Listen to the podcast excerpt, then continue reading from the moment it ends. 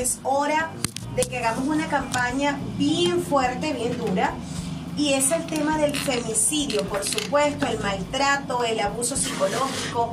Muchas veces creemos que un golpe es mucho más peligroso. No sé, yo como mujer eh, creo que lo más peligroso y letal es esto, el hablar. Y por ahí inicia todo. Buenos días, doctor. Bienvenido en Positivo con Laurimer Rivero. Y bienvenido a Elite Estéreo, la 104.3 FM. Buenos días. ¿Cómo estamos? Buenos días, mi doctor. Ahora sí. Ahora sí.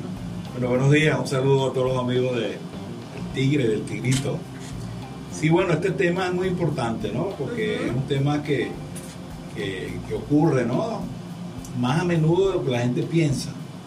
Fíjense que, fíjate que hay estadísticas altísimas. Estaba viendo hace poco que en el primer semestre de este año, en Venezuela hay más de 100 feminicidios. Feminicidio es el homicidio de la mujer por su condición, por, su, género, ¿no? Entonces, eso es altísimo. Aquí en la zona, últimamente hemos tenido varios incluso. Entonces, eh, yo estoy de acuerdo contigo, ese tema hay que hablarlo, ese tema hay que, digamos, informarle a la gente de la gravedad de esto, que esto le puede suceder a cualquiera, sucede en cualquier clase social, sucede en cualquier momento. Entonces, quizás una de las cosas importantes es hacer el trabajo preventivo, es decir, usualmente esta, esta violencia contra la mujer existe, no siempre ha existido a través del tiempo por, por muchas razones. Eh, sin embargo, es raro cuando el, primer episodio es que un, hombre, en este caso el hombre mata a la mujer, sino eso, eso tiene antecedentes, solamente es por etapa. Como tú decías, lo primero es lo que se llama la agresión verbal, verbal. la agresión psicológica, humillaciones, gritos, ofensas, eh, descalificaciones, etcétera. Y eso es como que cuando eso se tolera en una pareja, ahí se viola un principio básico que se llama el respeto. La gente tiene problemas y todas las parejas tienen dificultades, pero el método para resolver los problemas no puede ser la violencia verbal, mucho menos física. Esas Además que una acción genera una acción. Doctor, eh,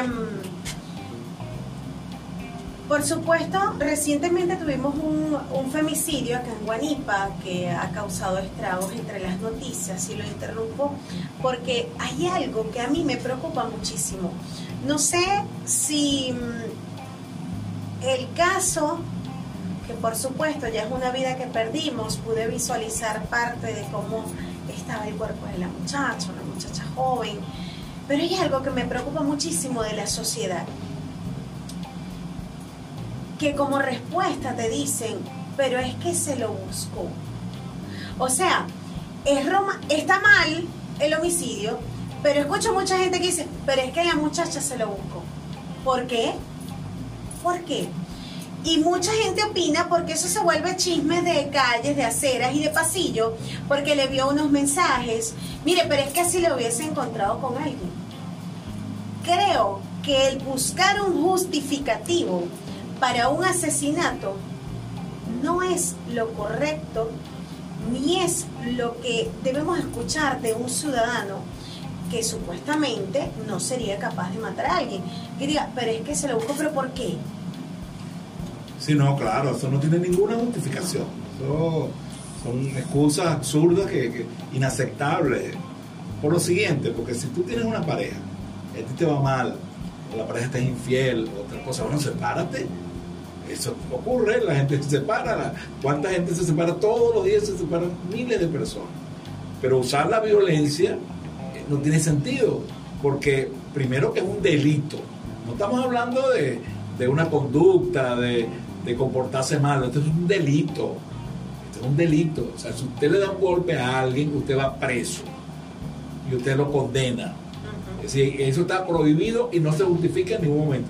La única cosa que tú puedes usar la violencia es cuando está en peligro tu vida. Alguien te amenaza con un cuchillo. Claro, autodefensa. Claro, defensa. defensa. Es la única, pero porque me gritaste, porque coqueteaste con otro. Bueno, eso no tiene ninguna justificación. El asunto está en que siempre se trata de, de buscar eh, como, como cuál es la causa. Un justificativo. un justificativo y excusas. Y, el asunto es el siguiente. Yo, peor está el que justifica que el asesino. Claro, el, el asunto es el siguiente, que hay, hay que hacer un frente contra eso. Sobre todo, como te decía antes, preventivo la gente que nos está escuchando seguramente conoce a un familiar, un vecino, un amigo, con el trabajo donde hay violencia. Eso lo sabe la gente. Entonces, como le dije antes, el problema es subestimar la situación. Bueno, no, esos son problemas de marido y mujer, ahí no hay que meterse. Y no es verdad. O sea, uno no se mete pero si tú tienes un vecino y oyes que están golpeando a una mujer, uno tiene el derecho a llamar a la policía. Eso es así, eso pasa en todos los países. ¿Entiendes? Independientemente que después la gente se moleste o no. Porque no podemos ser pasivos. Porque ahí está el grave error. El amor, esta señora que acaban de matar pudo haberse salvado si se hubiese tomado las medidas a tiempo. Claro, el problema es complejo porque eh, ¿quiénes son realmente los personajes que, los maltratadores, Realmente son gente con muchas patologías, con muchos problemas de personalidad, gente que abusa del alcohol, de la droga. vamos a la parte psiquiátrica. Busca abusan del alcohol, de la droga. Son gente que utiliza la violencia no solamente contra la mujer, sino la violencia en general. Entonces es como un patrón de conducta. Hay algo que es muy importante. Es decir, los seres humanos tenemos como métodos para resolver las cosas. Cuando yo para resolver algo meto en, mi disco duro, hablando en términos de, computación, la violencia como modo de resolver, eso está ahí, eso está ahí en mi mente. Y cuando se me, se me presenta el problema, como que se me activa el programa. Es decir, que es un hábito. La gente se habitúa a ser violento. Porque dice, bueno, este, si tú no me complaces, te golpeo.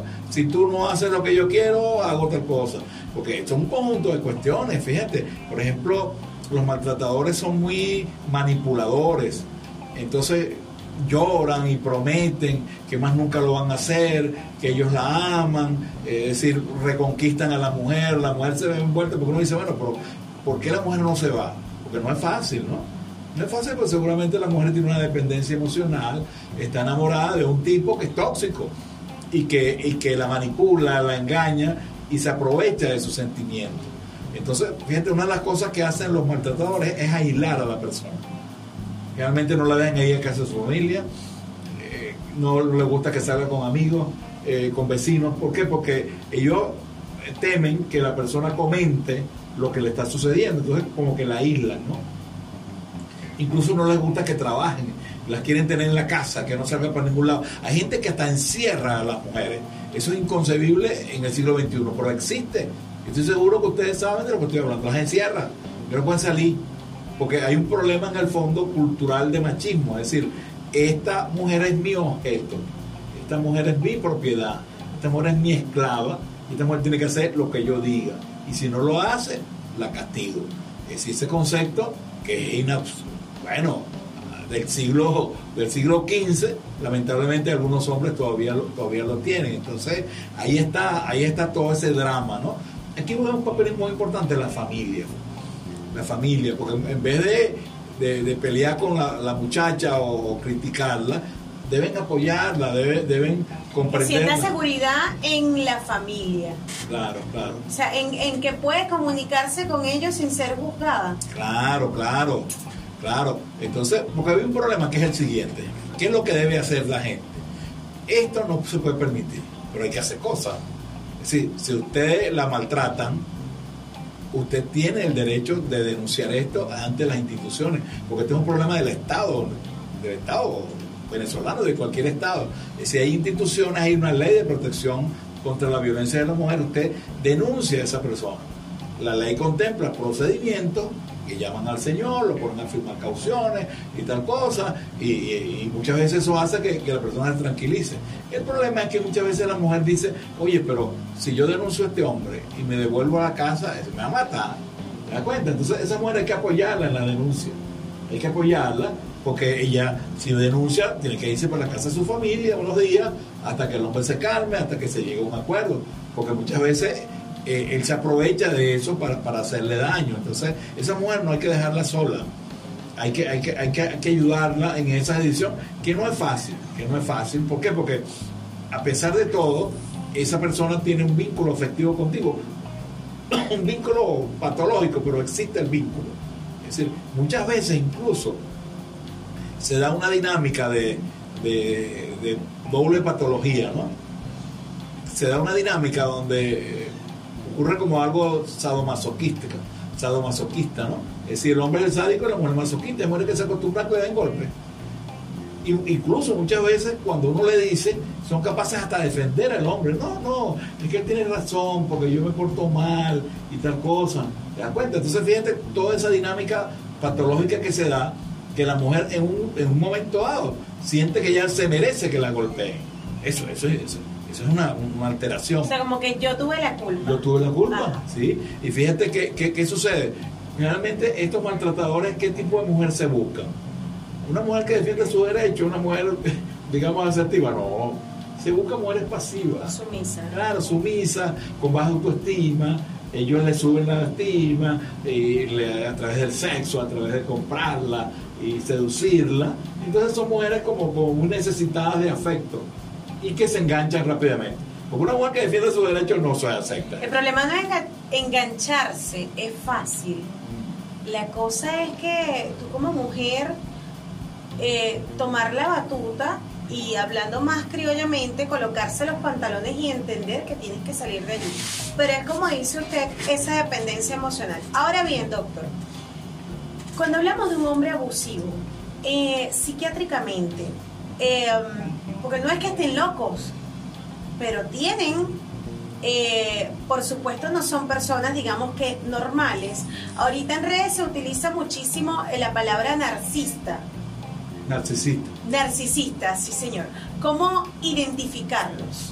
Sí, yo creo que es un paso importante, desenmascararlo. Desenmascararlo, desenmascararlo. Entonces, son muchos rasgos de personalidad. Si bien es cierto, no es que sean locos, no es que no sepan lo que hacen, tienen un trastorno. Es decir, en psiquiatría la única enfermedad no es la locura. Hay muchas enfermedades, la ansiedad, la tristeza, y la persona no está loca ni mucho menos. Entonces hay que desenmascararlo porque este es un, trastorno de personalidad, o sea que no es algo casual, no es algo que la persona hoy lo hizo mal, todos nos equivocamos, sino que esta es una manera repetitiva de actuar. Mentiroso, manipulador, no es solidario, cuando de verdad lo necesita, no está contigo. Este, eh, te promete cosas y no te cumple, realmente es promiscuo. La infidelidad eh, eh, es, prácticamente siempre presente, descalificador, genera una situación de, que lo necesiten. Pues. le dice, no, no, no trabajes, yo te mantengo, así. Pero eso se ve aparentemente bien, pero la intención es que tú dependas de mí. Pero si tú dependes de mí, yo te puedo controlar mejor. Si tú trabajas y produces dinero, tienes más libertad, tienes más autonomía. O te lleno de muchachos, tú metes tres, cuatro muchachos, entonces imagínate tú, la persona para separarse es un problema porque ¿cómo hace para mantener a los muchachos? Entonces, fíjate todo, todo esto, y estos personajes existen en la sociedad. O eh, eh, hacen algo malo y te dicen, no, pero es que la culpa la tienes tú. Claro, claro, claro.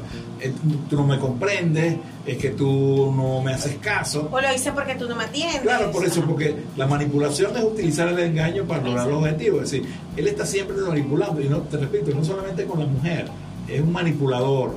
Y tiene problemas, esa persona tiene problemas con su propio su propia valoración, o sea, realmente son arrogantes, se creen que tienen la razón, se creen que son más inteligentes que los demás, entonces todas esas cosas genera eso. Y tienen un problema grave con los afectos. O sea, esas personas no quieren a nadie, se quieren ellos mismos. Por eso se llaman narcisistas.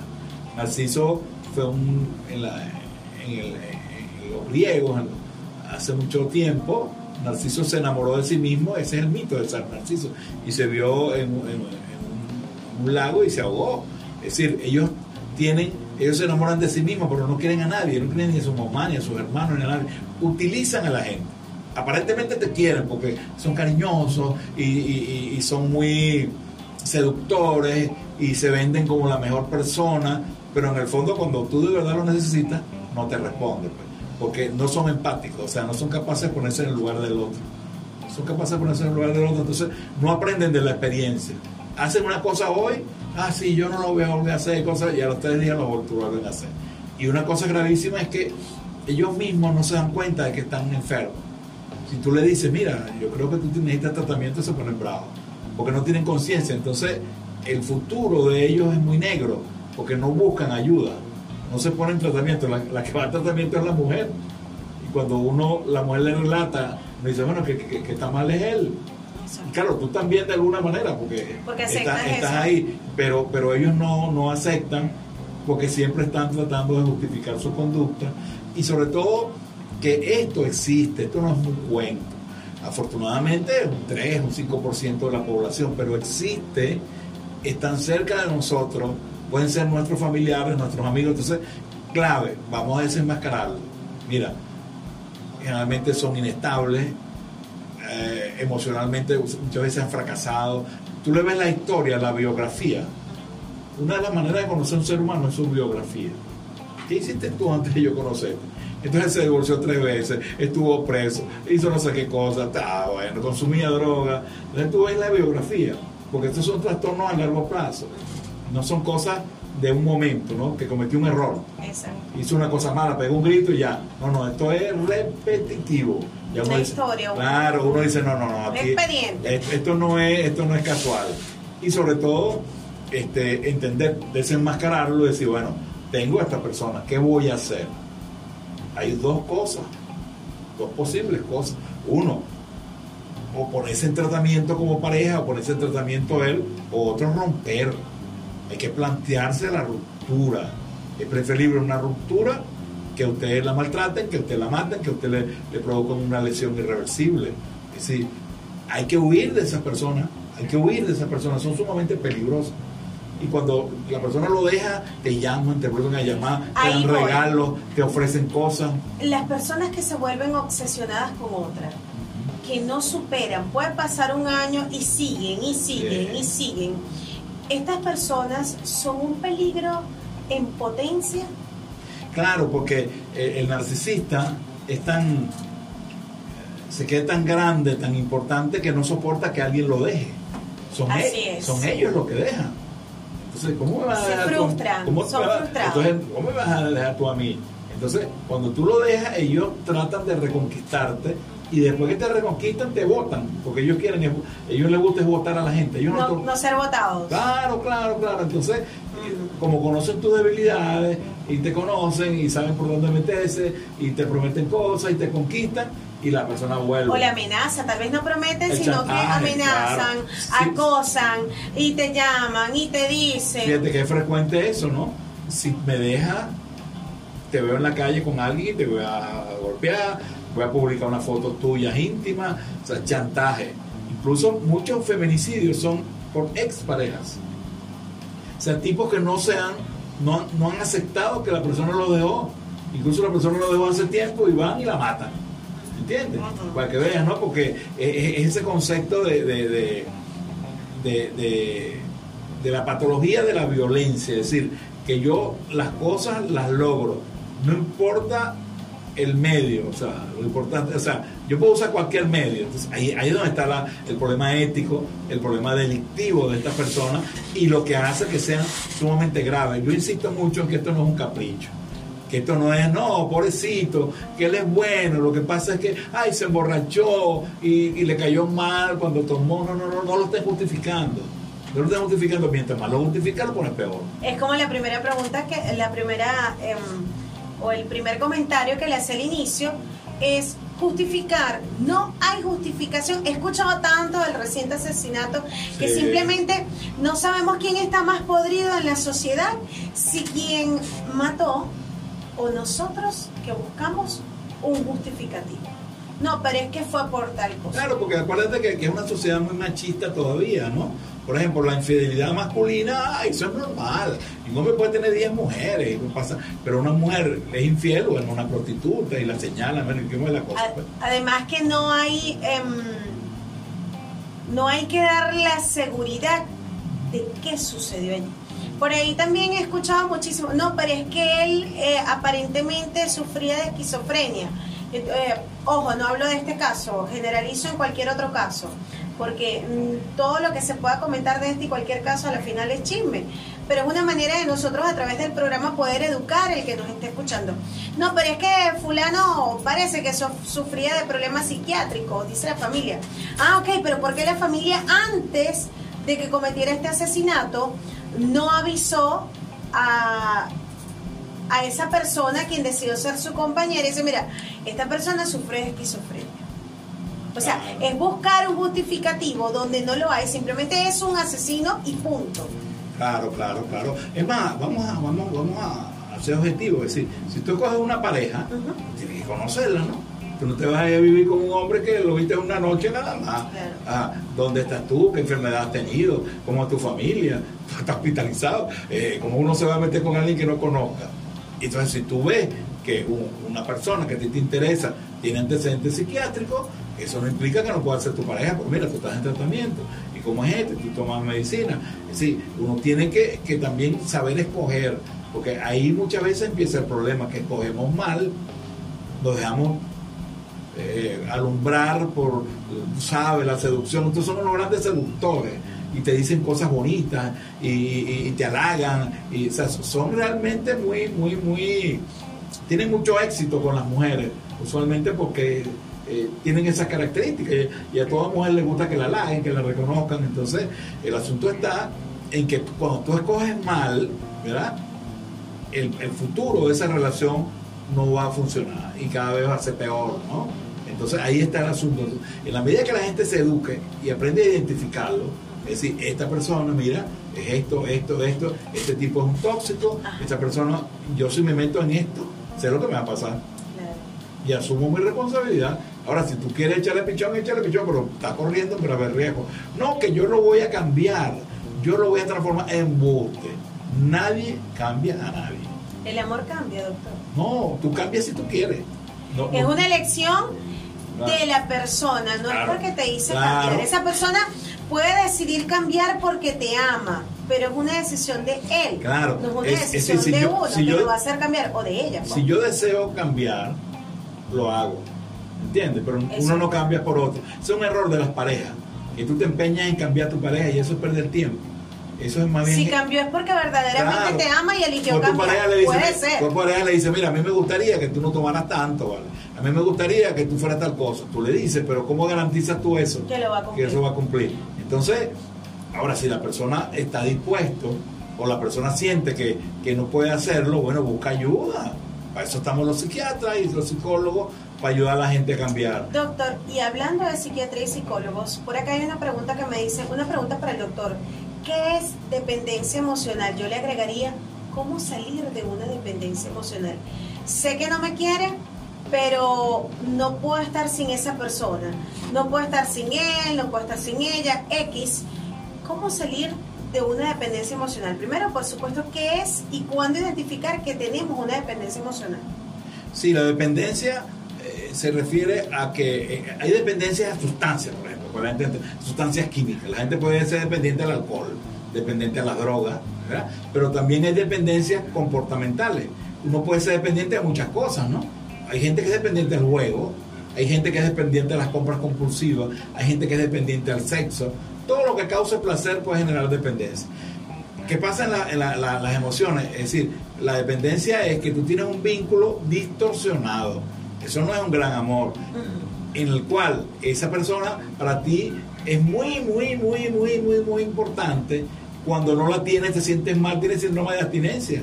Cuando no lo ves, no puedes dormir. Y cuando no te llama, te, descontrola.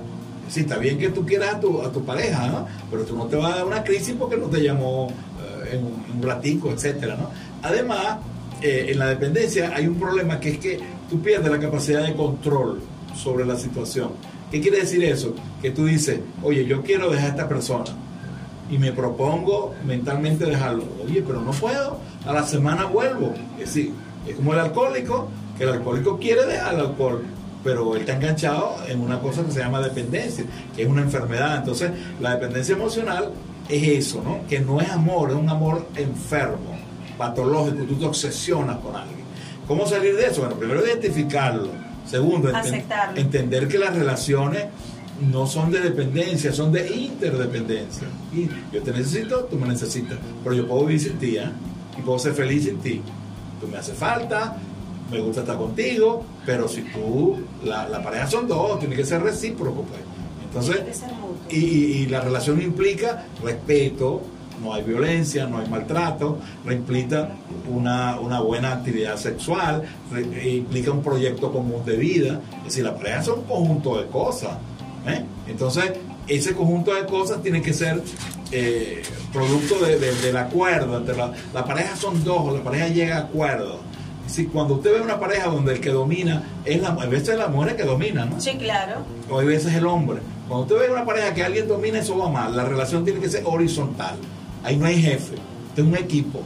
Usted tiene los mismos deberes y derechos que yo.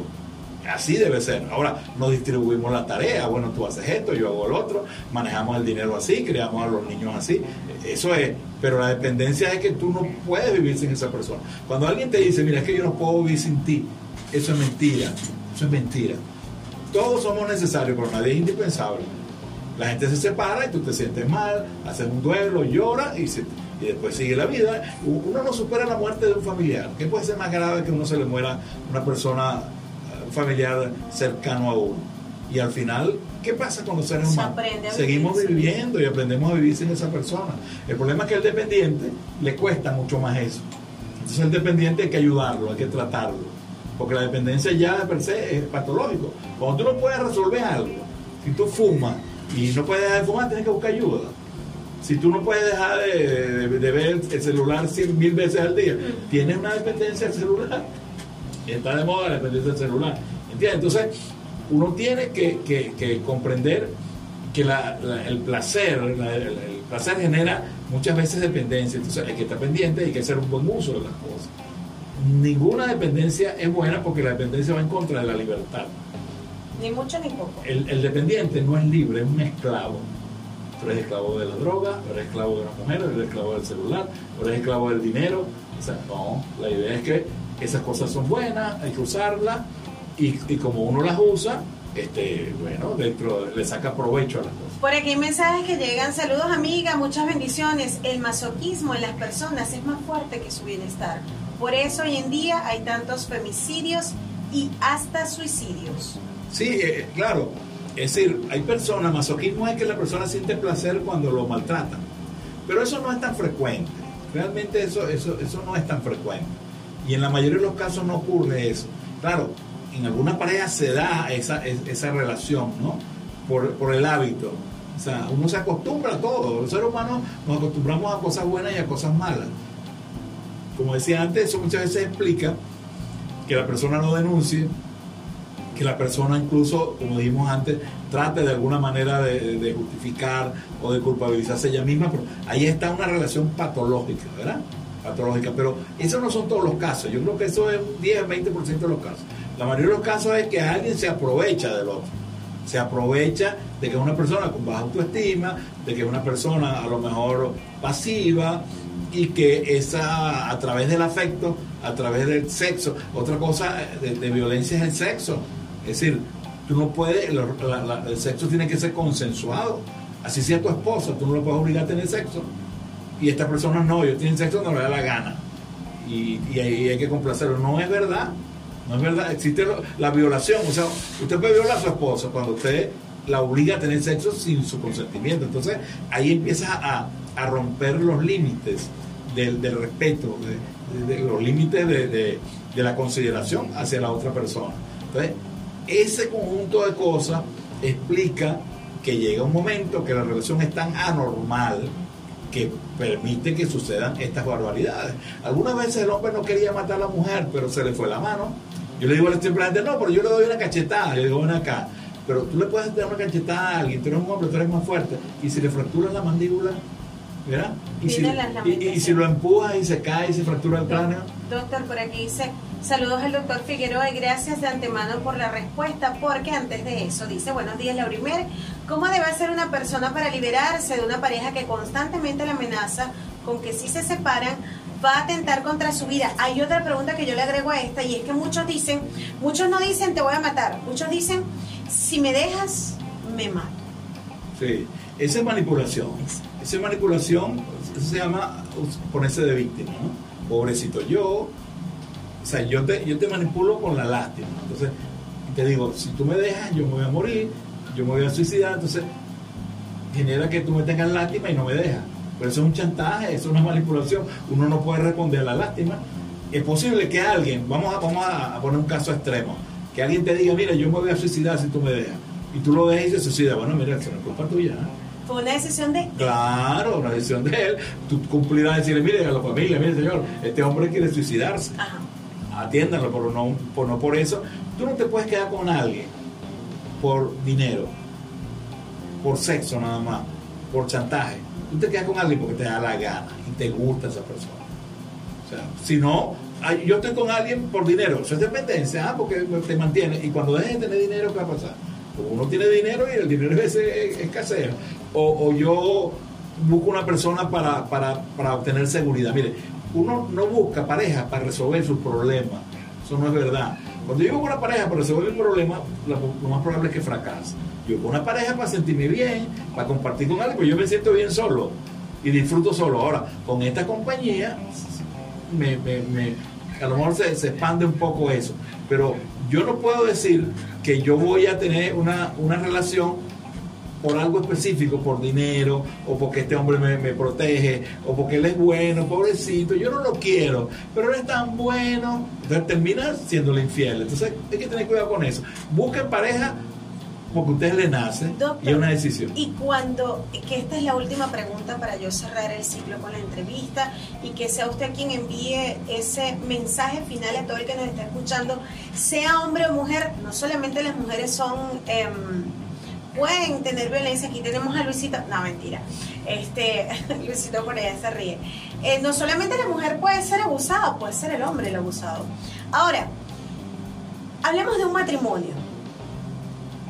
Y el hombre se da cuenta que no te quiere, que no se quiere contar contigo o que ya no vive contigo íntimamente, eh, no tiene esas relaciones sexuales, no tiene ese afecto que puede haber tenido antes, sino un trato cordial y ya y sabes que esa persona no te ama, te quiere más no te ama, y tú la quieres. Yo creo que la mejor muestra de amor, no sé qué opina usted o qué me dice usted psiquiátricamente, psicológicamente, em, si es mi caso, yo la dejaría.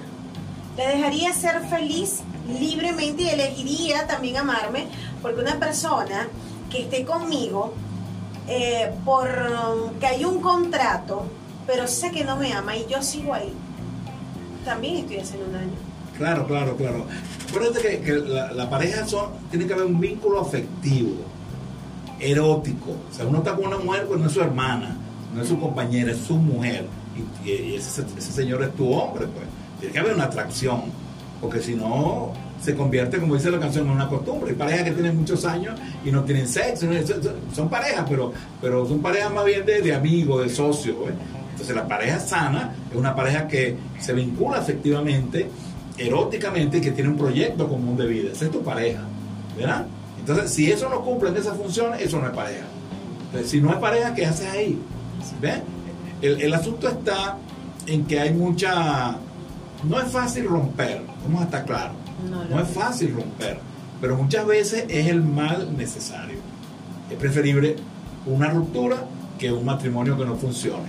Muchas veces los hijos, porque ese es otro chantaje, no, porque yo me quiero divorciar, pero el problema son mis hijos y se van a enfermar, no se van a enfermar nada. Más daño se le hace a unos niños con un matrimonio que no funcione, que lo vean peleando todo el día, que haya una separación y que su papá venga a visitarlo y cosas y toda tu vida. Pues.